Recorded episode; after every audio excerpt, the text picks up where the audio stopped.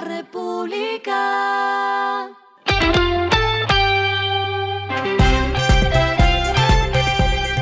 Al final de la jornada, esto es lo que debes saber sobre el comportamiento de los negocios, las finanzas y la economía. Las movidas de hoy fueron.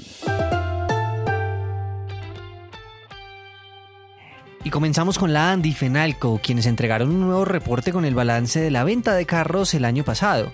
En total se vendieron 186.222 carros, es decir, poco más de 76.000 unidades menos que en 2022, cuando la cifra alcanzó más de 262.000. Pero si nos vamos por marcas, Renault logró el primer lugar con 23% del mercado, Chevrolet siguió con 13%, Mazda y Kia cada uno con 12%.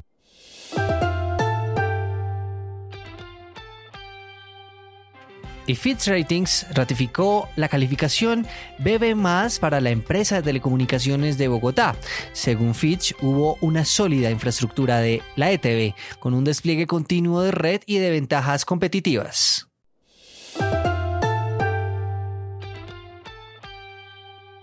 Y noticia importante porque el superintendente financiero César Ferrari comentó que la firma del decreto que busca beneficiar a los accionistas minoritarios en el acuerdo entre el GEA y el grupo Gilinski ya se dio, lo que llevaría a que sea publicado en los próximos días. Se conoció que el esperado decreto es un gana-gana para todos. El GEA logrará honrar los acuerdos de Madrid con el grupo Gilinski, a quienes les corresponderá entrar ya a administrar el grupo Nutresa.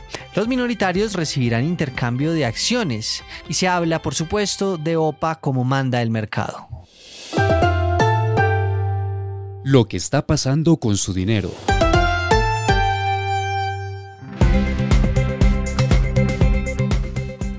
Y la tasa de usura que seguramente usted ayer escuchó que reportábamos para febrero será de 34,97%, es decir, el tope para las tarjetas de crédito, los intereses que le pueden cobrar los bancos. Ahora aparece un informe con esos, esas entidades que están más cercas a la usura.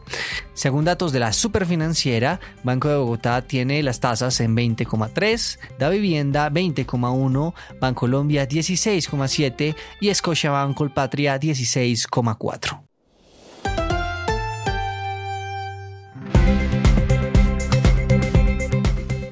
Los indicadores que debe tener en cuenta, el dólar cerró en 3.925 pesos, subió 6,6 pesos. El euro cerró en 4.253, también subió otros 22 pesos.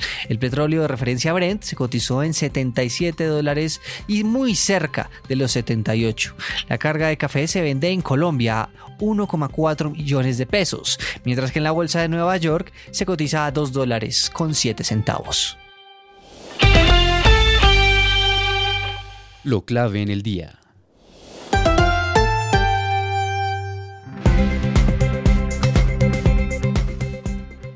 Y ojo porque una nueva emergencia se registró en Cundinamarca, una quema forestal cerca al centro histórico de Bogotá, por lo cual están activas las alarmas en esta zona. Pero una buena noticia fue que en Guadalupe el cuerpo de bomberos de Bogotá reportó que luego de su intervención las llamas ya se controlaron y fueron extintas en su totalidad. República.